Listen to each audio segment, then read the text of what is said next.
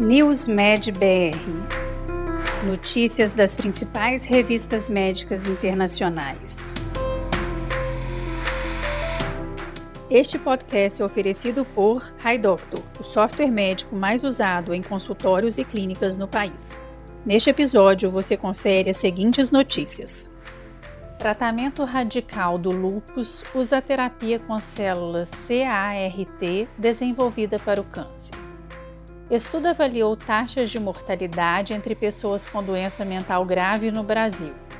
Tamiflu precoce foi associado a melhores resultados para crianças hospitalizadas por gripe. Ordenha do cordão umbilical pode ser segura e eficaz para recém-nascidos não vigorosos carga global do diabetes tipo 1 é vasta e deve aumentar rapidamente até 2040.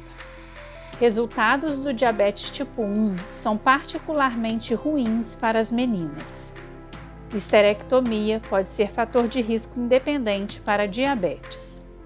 Estudo aponta consequências não tão leves da hipertensão leve na gravidez.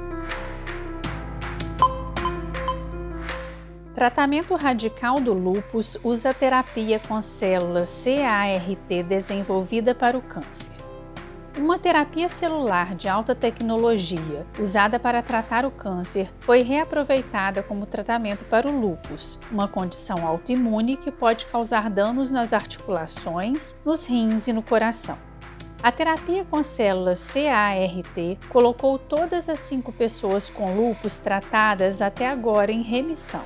Os participantes foram acompanhados por uma média de oito meses, com a primeira pessoa tratada há 17 meses. Mas é muito cedo para saber quanto tempo as remissões durarão. Os resultados foram publicados na revista Nature Medicine. Nos pacientes tratados, as células CART expandidas em vivo levaram à depressão profunda das células B, melhora dos sintomas clínicos e normalização dos parâmetros laboratoriais, incluindo soroconversão de anticorpos anti-DNA de fita dupla. Esses dados sugerem que a transferência de células CART-CD19 é viável, tolerável e altamente eficaz no lúpus eritematoso sistêmico. Estudo avaliou taxas de mortalidade por todas as causas e por causa específica entre pessoas com doença mental grave no Brasil. Pessoas com doença mental grave têm uma taxa de mortalidade maior do que a população em geral vivendo em média 10 a 20 anos a menos. O objetivo deste estudo, publicado no The Lancet Psychiatry, foi estimar o risco relativo de todas as causas e de causa específica, e a taxa de mortalidade excessiva em uma coorte nacional de pacientes internados com doença mental grave, em comparação com pacientes internados sem doença mental grave no Brasil. Em contraste com estudos de países de alta renda, pacientes internados com doença mental grave no Brasil apresentaram alto risco relativo para epilepsia idiopática, tuberculose, HIV e hepatite aguda, e não houve diferença significativa na mortalidade por câncer em comparação com pacientes internados sem doença mental grave. Essas causas identificadas devem ser abordadas como prioridade para maximizar a prevenção da mortalidade entre pessoas com doença mental grave. Tamiflu precoce foi associado a melhores resultados para crianças hospitalizadas por gripe. O uso precoce de oseltamivir, Tamiflu, em crianças hospitalizadas com influenza foi associado a melhores resultados, de acordo com uma análise publicada no JAMA Pediatrics. Entre mais de 55 mil crianças, o tratamento com oseltamivir na chegada e no dia 1 foi associado a um menor tempo de permanência hospitalar em comparação com o tratamento no dia 2 ou posterior, ou nenhum mediana de 3 versus 4 dias. O tratamento precoce também foi associado a menores chances de readmissão em 7 dias, 3,5% versus 4,8%. Transferência tardia para a unidade de terapia intensiva, 2,4% versus 5,5%, e do resultado composto de morte ou uso de oxigenação por membrana extracorpórea, 0,9% versus 1,4%. Esses achados apoiam as recomendações atuais para o uso de ocetalmivir em crianças hospitalizadas com gripe. A ordenha do cordão umbilical pode ser segura e mais eficaz para recém-nascidos não vigorosos nascidos a termo ou no pré-termo tardio. Um tratamento para mover o sangue do cordão umbilical para o corpo de um recém-nascido pode melhorar a saúde geral de recém-nascidos classificados como não vigorosos, tônus ruim, pálidos e com respiração mínima, sugere um estudo publicado no American Journal of Obstetrics and Gynecology. O procedimento, conhecido como ordenha do cordão umbilical, envolve apertar suavemente o cordão entre o polegar e o indicador e empurrar lentamente o sangue para o abdômen. Em comparação com os bebês não vigorosos que receberam o tratamento padrão de clampeamento imediato do cordão umbilical, os bebês que foram submetidos à ordenha do cordão foram menos propensos a precisar de suporte cardíaco e respiratório, menos propensos a ter um baixo nível de oxigênio no cérebro e mais propensos a ter maiores níveis de hemoglobina carga global do diabetes tipo 1 é vasta e deve aumentar rapidamente até 2040. Dados precisos sobre prevalência, incidência, mortalidade associada e expectativa de vida do diabetes tipo 1 são cruciais para informar as políticas de saúde pública, mas esses dados são escassos. Neste estudo, publicado no The Lancet Diabetes Endocrinology, foi desenvolvido um modelo baseado em dados disponíveis para estimar esses valores para 201 países para o ano de 2021 e estimar os casos prevalentes projetados em 2040. Em 2021, havia cerca de 8,4 milhões de indivíduos em todo o mundo com diabetes tipo 1.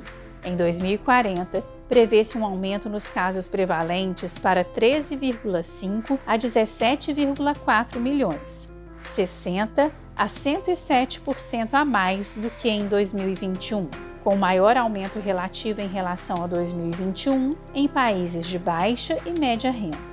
A maioria dos casos incidentes e prevalentes são adultos. A substancial prevalência ausente destaca a mortalidade prematura do diabetes tipo 1 e uma oportunidade de salvar e prolongar a vida das pessoas com essa condição. Resultados do diabetes tipo 1 são particularmente ruins para as meninas as meninas podem enfrentar uma taxa mais alta de complicações relacionadas ao diabetes tipo 1 e de resultados ruins em comparação aos meninos, de acordo com uma revisão sistemática apresentada na reunião anual da Associação Europeia para o Estudo do Diabetes, com publicação na revista Diabetology. Estudos selecionados mostraram maior hemoglobina glicosilada para meninas no momento do diagnóstico e durante o tratamento e aumento da hemoglobina glicosilada ao longo do tempo. Hipoglicemia e remissão parcial ocorreram mais em meninos, mas cetoacidose e hospitalização ocorreram mais em meninas. As meninas usavam a terapia com bomba de insulina com mais frequência e precisavam de doses mais altas de insulina. Todos os estudos relataram menor qualidade de vida em meninas adolescentes. A atenção para a causa e tratamento dessas diferenças podem oferecer uma oportunidade para melhores resultados.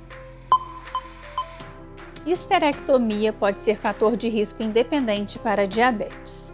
Uma histerectomia precoce pode servir como um fator de risco independente para o desenvolvimento de diabetes no futuro, de acordo com um estudo apresentado na reunião anual da Associação Europeia para o Estudo do Diabetes, com resumo publicado na revista Diabetology.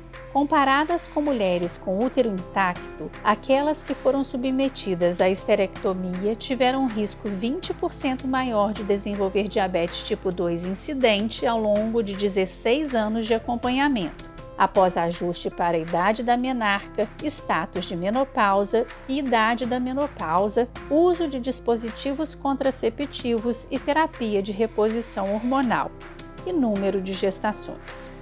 No entanto, quando analisadas por idade na esterectomia, esse risco elevado de diabetes parecia se aplicar apenas a mulheres que fizeram uma esterectomia antes dos 50 anos. Além da idade, a oferectomia foi outro fator que parecia contribuir para o risco de desenvolver diabetes tipo 2. Estudo aponta consequências não tão leves da hipertensão leve na gravidez. Um novo estudo publicado na revista Obstetric and Gynecology demonstra substancial risco materno pós-parto de longo prazo para hipertensão grave e deve levantar uma bandeira vermelha de que a hipertensão crônica leve é tudo menos leve.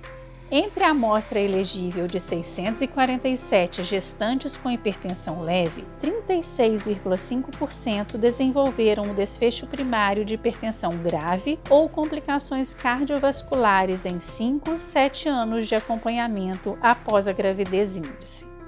Os componentes cardiovasculares do desfecho primário foram raros e ocorreram em menos de 1% das pacientes, Pacientes negras tiveram mais de duas vezes mais chances de progredir para hipertensão grave no acompanhamento em comparação com pacientes brancas.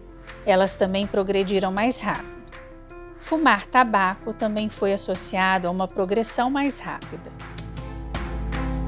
Você ouviu mais um podcast News Med BR, te atualizando sobre as principais publicações da área de saúde.